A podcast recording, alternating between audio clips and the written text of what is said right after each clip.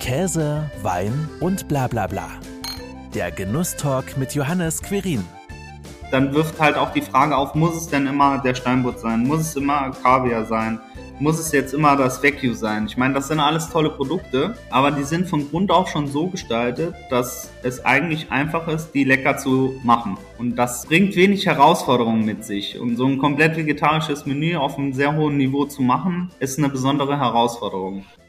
Im Genusstalk geht es wieder einmal in die Küche. Mein heutiger Gast hatte bereits mit 15 Jahren einen Ferienjob beim damaligen Saarbrücker Drei-Sterne-Koch Klaus Erfurt. Nach Stationen in der Spitzengastronomie startete er 2017 als Küchenchef im Landwerk Wallerfangen durch. Marc Pink erzählt uns heute von seiner Küchenphilosophie, seinem Weg zum Stern und was er sich am liebsten selbst kocht. Hallo Marc, freut mich, dass du dir die Zeit genommen hast. Hallo Johannes. Hat dich Kochen schon immer fasziniert? Oder wie kommt man denn da drauf, in einem Drei-Sterne-Restaurant einen Ferienjob zu machen? Ähm, ja, ich muss da ein bisschen weiter ausholen. Ehrlich gesagt hat mich Kochen also mit 15, 14, 15 nicht so interessiert.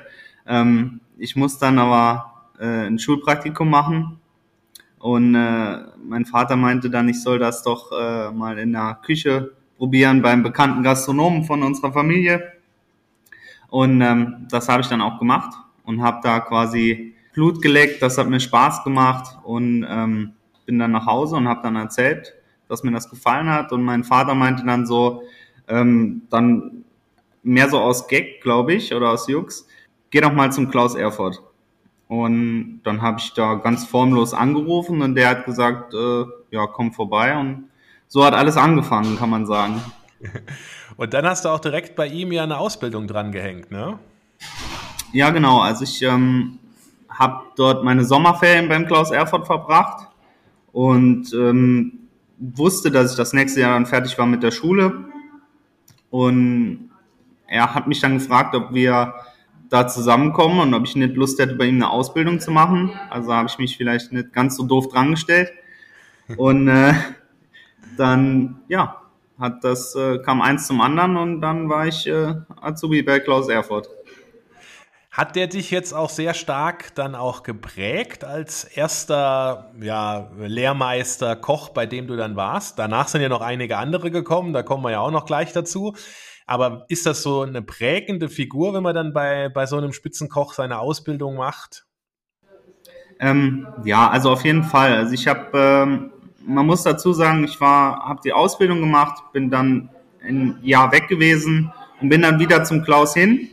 Und wir haben auch ein sehr gutes Verhältnis miteinander. Also für mich persönlich ist er, ob er jetzt zwei oder drei Sterne hat, mit einer der besten Köche in Deutschland, die wir haben. Er hat eine, glaube ich, eine ganze Generation geprägt. Jetzt, äh, er, ja, also für mich ist er schon ein sehr spezieller Koch, ein sehr guter Mensch, wir haben ein sehr gutes Verhältnis, telefonieren immer noch miteinander und er fördert mich immer noch. Das ist wunderbar, wenn es dann auch noch so eine engere Verbindung weiterhin gibt. Das denke ich, das prägt dann einen auch diese ja, freundschaftliche Basis, die sich dann da so aus sowas ja auch entwickeln kann. Und die weiteren Stationen, die du dann äh, so abgeklappert hast, Stück für Stück, die lesen sich ja wie das Who is Who der deutschen Spitzengastro. Ne? Du warst bei Sven Elversfeld, bei Christian Jürgens, bei Jan Hartwig.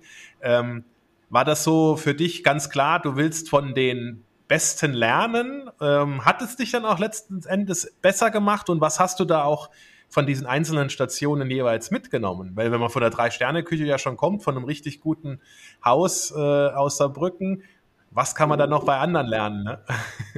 Ja, äh, ja, also man muss dazu sagen, ich habe das vordergründig jetzt gar nicht so wegen meiner Vita gemacht, sondern mir hat das einfach Spaß gemacht. Also ich hatte Spaß, äh, was Neues zu lernen.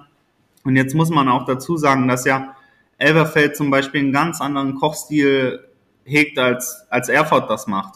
Und ähm, das sind so Sachen, die mich einfach interessiert haben damals. Also das war, ich war fertig mit der Lehre 2009 und dann kam auch gerade so diese Molekulargeschichte mit Juan Amador. Elverfeld war da auch ganz vorne dabei. Der Erfurt hat das damals in kleinen Auszügen gemacht, wobei er ja eher klassisch angehaucht ist. und das hat mich einfach interessiert. Und der Klaus hat mich dann auch gefördert und hat gesagt, äh, geh da hin, guck dir das mal an.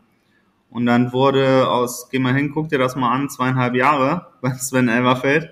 Und das war eine schöne Zeit dort, ja. Auf jeden Fall. Ja. Also hast du überall so ein bisschen was für dich mitgenommen, um letzten Endes vielleicht auch so deine eigene Philosophie, deine eigene Handschrift dann äh, zu finden? Ja, also ich sag mal, man sagt das immer so, die eigene Handschrift. Ne? Natürlich gibt's große wie Elberfeld oder Amador oder Erfurt oder Hartwig ganz extrem, bei denen man äh, klar erkennt, okay, das ist jetzt ein Teller von denen. Ähm, ich glaube aber, dass das jahrelange Entwicklung ist. Ne? Ich meine, das sind das sind ja auch keine Köche, ohne das jetzt böse zu meinen, die die irgendwie 20 oder 30 Jahre alt sind. Die haben ja schon eine gewisse äh, Laufzeit hinter sich und das, das dauert einfach. Das äh, äh ist ein Prozess, an dem man wachsen muss. Ne? Dann ging es ja für dich 2017 in Wallerfangen mit dem Landwerk los. Ist das so für dich dann auch eine konsequente und eine logische Entscheidung gewesen, nachdem du jetzt in den einzelnen Häusern unterwegs warst, jetzt zu sagen, okay, ich wage den Schritt und werde mein eigener Chef? Nee, also ich war zuletzt bei Erfurt Junior so Chef gewesen. Also ich bin nach den ganzen Stationen dann wieder zurück zu ihm auch wieder und habe dann aber gemerkt, dass ich weiterkommen wollte. Also ich hatte eigene Ideen, du merkst auch, wenn du in einem Team bist, in einer Drei-Sterne-Gastronomie, dort in so einem Team arbeiten nur Leute, die halt auch wirklich weiterkommen wollen. Ne? Du, du merkst das. Da sind, die wollen weiterkommen, die sind hungrig, die wollen mehr. Und ich wollte für mich auch mehr. Also ich wollte auch selber vorne stehen. Ich wollte es zumindest mal probieren. Und äh, ja, hat ganz gut geklappt bis jetzt.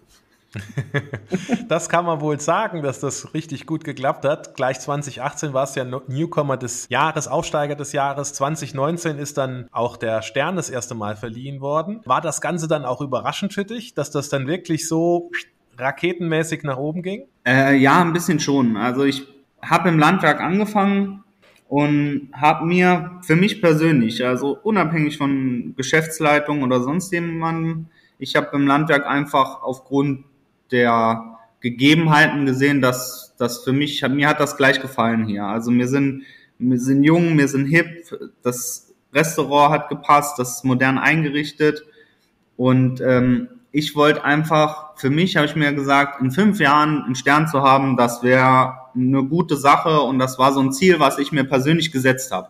Und ähm, dann haben wir ja Oktober 2017 eröffnet und ich glaube 2018 im Oktober, also knapp ein Jahr drauf oder so, kam dann der äh, große Giet mit dem Newcomer des Jahres um die Ecke. Das war schon, ja, überraschend, ja. Also es war, also ich habe nicht damit gerechnet, muss man ehrlich sagen. Und dann hat man 2000, also ja, Oktober, im November war dann der, kam der Gummio raus, glaube ich. Da hat man dann gleich 16 Punkte, wurden dann auch irgendwie als Aufsteiger gelistet. Ähm, und dann wurde ich arg nervös, weil äh, man muss halt schon mal dazu sagen, man guckt ja dann auch links und rechts. Ne? Also ich habe dann geschaut, wer hat noch so 16 Punkte, was passiert bei denen so, was haben die denn sonst noch für Auszeichnungen. Dann wäre eigentlich Ende November damals der Michelin rausgekommen. Das war das erste Jahr, wo sie es verlegt haben. Das wurde auch kurzfristig erst bekannt gegeben. Das hat mich noch viel nervöser gemacht. und ähm, ja, aber bei allem, dann, wie gesagt, das, da war dann Weihnachten dazwischen, viel Arbeit, du hast nicht mehr darüber nachgedacht. Ähm, Im Januar hat man zwei Wochen Urlaub. Dann war das auch so ein bisschen verschwunden und die Verleihung war Ende Februar, glaube ich, von Michelin damals. Und ich habe, äh, ja, wie soll ich sagen, wir haben dann wieder angefangen zu arbeiten und dann geht natürlich so dieser Buschfunk, sage ich jetzt mal, so nenne ich es mal, rum und dann rufen die Kollegen an, ne? Also hast du schon was gehört von Michelin? Ist schon irgendwie, ne? Und es kam nichts, ich habe nichts gehört, ich wusste von nichts. Die letzte Woche vor der Verleihung war eine Katastrophe für mich. Also ich war wirklich, ich habe auf der, ich wusste ja auch nicht, wie das passiert. Und dann rufen die an, schreiben die eine E-Mail. Dann saß ich auf der Treppe und habe auf den Postboten gewartet, tagelang. Und dann war nichts dabei, keine Einladung, nichts. Und äh, ja, da war ich sehr nervös. Und ähm, dann war Freitagnachmittag, der Postbote war schon vorbei und dann dachte ich, okay, komm gut, äh, jetzt entspann dich mal wieder, es ist Freitag, am Dienstag ist die Verleihung, du müsstest dann nach Berlin, wenn du eingeladen wirst, das ist ja viel zu kurzfristig, da wird nichts mehr passieren. Gut, da war ich äh, ein bisschen geknetscht und habe dann aber gesagt, okay, gut, einmal kurz durchatmen, dann war es wieder gut. Und dann haben die tatsächlich Samstagnachmittag angerufen oder Sonntagnachmittag, ich weiß es gar nicht mehr. Die haben gesagt, Herr Pink, Sie müssen am Dienstag nach Berlin.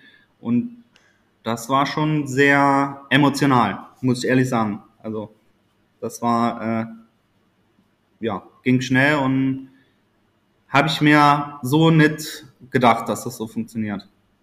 Ja. ja. Und vor allem, ich meine, du hast den Stern seitdem ja auch äh, weiterhin verteidigt. Ne? Das ist Natürlich, dann ist man mit noch mehr mit Leidenschaft sehr wahrscheinlich dabei, wie man sowieso schon dabei ist. Aber wie motivierst du dich denn da auch immer wieder zu sagen, okay, jetzt haben wir diesen Stern und den will ich auf jeden Fall behalten. Du hast ja schon gesagt, dein Ziel war, ne, innerhalb von fünf Jahren einen Stern zu kochen. Den hast du schon viel früher gekocht, aber den dann auch zu halten. Ich glaube, das ist ja dann durchaus noch viel mehr Druck auf einem, der da so lastet, weil man sagt, ich habe das Ziel jetzt erreicht, jetzt will ich ihn auch nicht nochmal so schnell wieder verlieren. Ja, also das, man sagt das immer so, dass das Druck ist, aber ich, ähm, also ich mache mir da so im laufenden Geschäft keinen keinen Kopf darum. Ne? Also ich, äh, ich mache das, was ich mache, gerne mit Leidenschaft. Ich habe da eine Hingabe für. Ich koche gern, auch zu Hause und alles. Ähm, klar, du stehst auch mal auf und hast, gibt's Tage, da hast du keine Lust. Das ist einfach so. Das, hat jeder. Ne? Das, das ist menschlich, ganz normal. Nicht jeder hat Bock, immer auf Arbeit zu gehen. Ne? Aber ich habe ähm, das große Glück, äh, dass ich einen sehr guten Chef habe, der mich auch immer unterstützt, der auch ähm, mir auch mal hilft, der mir auch mal auf die Finger haut und sagt, du, äh, das schmeckt nicht ganz so gut, ne, weil man probiert ja auch mal was aus und so weiter. Und da haben wir aktuell mit dem Herr Stotzen wirklich jemanden, der dort auch affin für ist. Also er ist auch Koch, er geht auch selber viel essen, also gelernter Koch. Und der unterstützt mich viel. Wir sind im großen Austausch miteinander und der sagt auch manchmal, ich meine, ich bin noch jung, nicht mehr ganz so jung, aber noch jung würde ich mal sagen. Der haut mir auch manchmal auf die Finger und sagt, äh, jetzt äh, lass mal die Flausen aus dem Kopf und, und guck mal, ja. ja, muss, muss man sich denn dann auch immer wieder so neu erfinden, stetig neu erfinden, wenn man dann da sich weiterentwickelt? Ne? Wenn man jetzt, wenn du jetzt mal so Revue passieren lässt, wie hat sich denn dein Kochstil verändert seit 2017, seit 2019, dann auch mit dem Stern? Würdest du sagen, da hat das, hat sich komplett alles verändert, gewandelt nochmal, was du so vorher gemacht hast? Nee, also komplett geändert hat sich das nicht. Es ist natürlich, wie ich schon gesagt habe, das ist einfach ein Reifeprozess. Also auch so eine eigene Handschrift zu entwickeln und so weiter. Man wird einfach reifer, auch mit dem, wie man kocht. Ich glaube, wir waren am Anfang sehr verspielt, überall noch ein bisschen so ein Kresseblatt hin, da noch was äh, dabei gesteckt, noch eine Hippe gemacht oder wie auch immer. Und das haben wir ein bisschen abgeschafft, da sind wir ein bisschen weg von gekommen. Wir versuchen es ein bisschen solider zu machen, den Geschmack teilweise in den Vordergrund zu bringen, was uns, denke ich, aktuell ganz gut gelingt. Ich habe, ja, wie soll ich sagen, es muss sich halt entwickeln. Man reift persönlich, es ist ja auch nicht nur das Kochen, es geht ja auch um Abläufe. Wie gestaltet man Abläufe in der Küche? Und da ist natürlich am Anfang, das ist chaotisch. Und mit jedem neuen Mitarbeiter, den wir auch bekommen, entwickelt sich das weiter. Wir haben ja auch Mitarbeiter, die in der Küche oder im Service, egal wo, die auch aus dem einen oder anderen Sterneladen kommen, die dann auch mal sagen, ey, da haben wir es so gemacht, wollen wir das nicht mal übernehmen?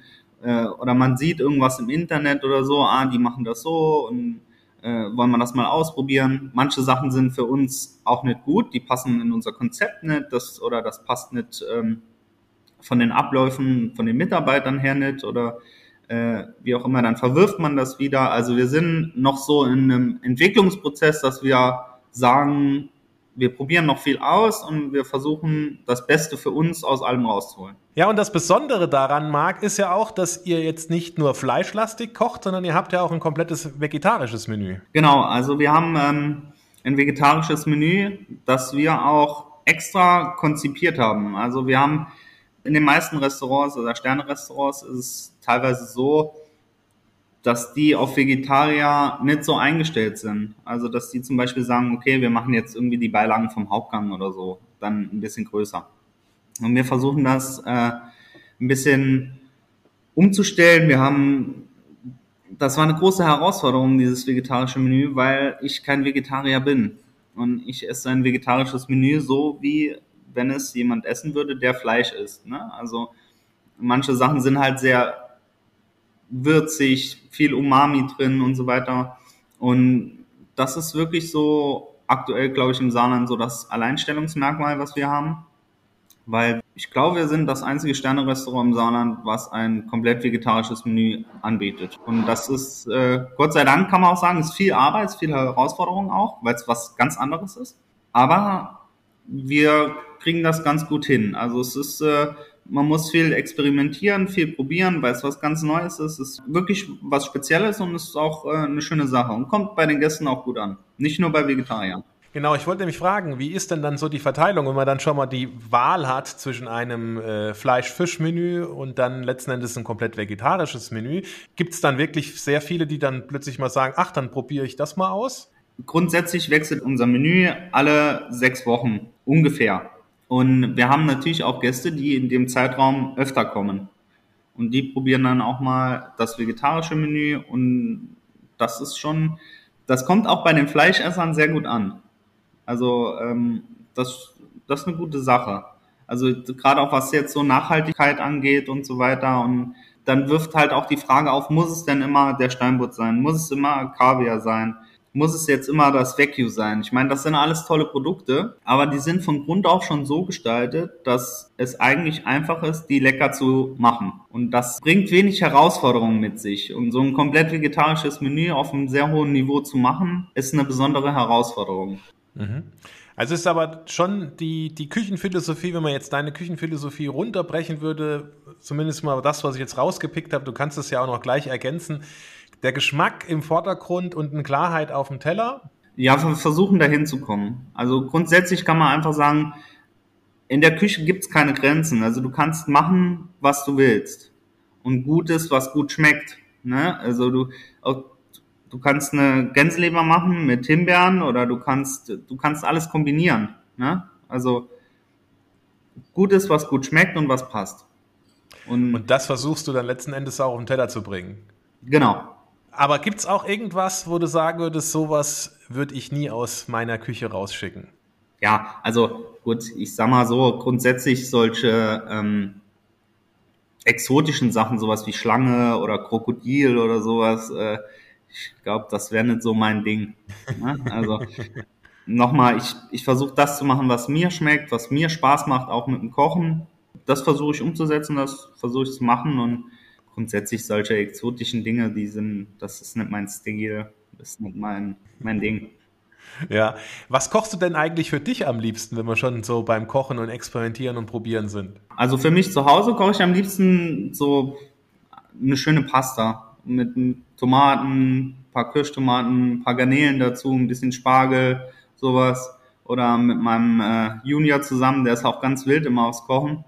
Wenn wir der hat so einen kleinen Hocker, dann stellt er sich an den Herd und dann kochen wir mal zusammen und das macht Spaß, ne? Das äh, ist manchmal ein bisschen versalzen, aber wir essen es dann trotzdem. Aber das ist, äh, ja, sowas macht mir Spaß. Also es geht mhm. auch beim Kochen, glaube ich, einfach um das Feeling, was man hat, um die Zubereitung und ja, das einfach Spaß macht. Und wenn du mal keine Lust hast, selbst zu kochen, wo geht denn dann ein Sternenkoch hin essen? Also ähm, ich gehe viel essen, auch gern. Äh, aber tatsächlich gehe ich am liebsten zu meiner Mutter essen, weil die die besten Rouladen im Saarland macht. Und äh, ja, der, das ist einfach, weiß ich nicht, also meine Mutter ist eine sehr gute Köchin, muss man tatsächlich sagen, obwohl sie es nie gelernt hat. Ja. Vielleicht habe ich das so ein bisschen von der. Von ihr geerbt, ja. Also eher deftig und einfach, anstatt dass du dann auch irgendwie dann in, in äh, die gehobene Sterne-Gastro oder wie auch immer unterwegs bist. Das kann man sicherlich auch mal machen, aber eher dann Lieber ja. was gut bürgerliches. Ja, also es ist ja, äh, ich, sag mal, der Sternekoch geht ja jetzt nicht in seiner Freizeit jedes Mal zu einem anderen Sternekoch essen. Ich mache das mal, das macht mir auch Spaß, das ist auch ein besonderes Erlebnis. Ich versuche das dann auch nicht so, ähm, wie soll ich sagen, ich sitze da nicht mit einem Stift und einem Blatt Papier und gucke mir das an, no, wie haben die das gemacht, sondern ich versuche das, wenn ich in so ein Restaurant gehe, das tatsächlich auch einfach zu genießen, wertfrei zu genießen, sagen wir es mal so. Fällt das immer leicht oder muss man sich da manchmal auch zügeln, dann eben dann nicht eben gleich zu analysieren und zu gucken?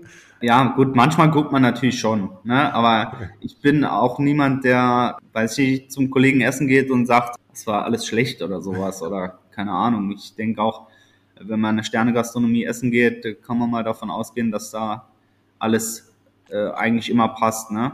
Der eine hat vielleicht einen anderen Stil, der trifft vielleicht nicht immer von jedem den Geschmack oder so oder den persönlichen Geschmack, sagen wir es mal so. Aber grundsätzlich ist ja alle Michelin-Restaurants sind das obere Liga, ne? Also muss man halt so sagen.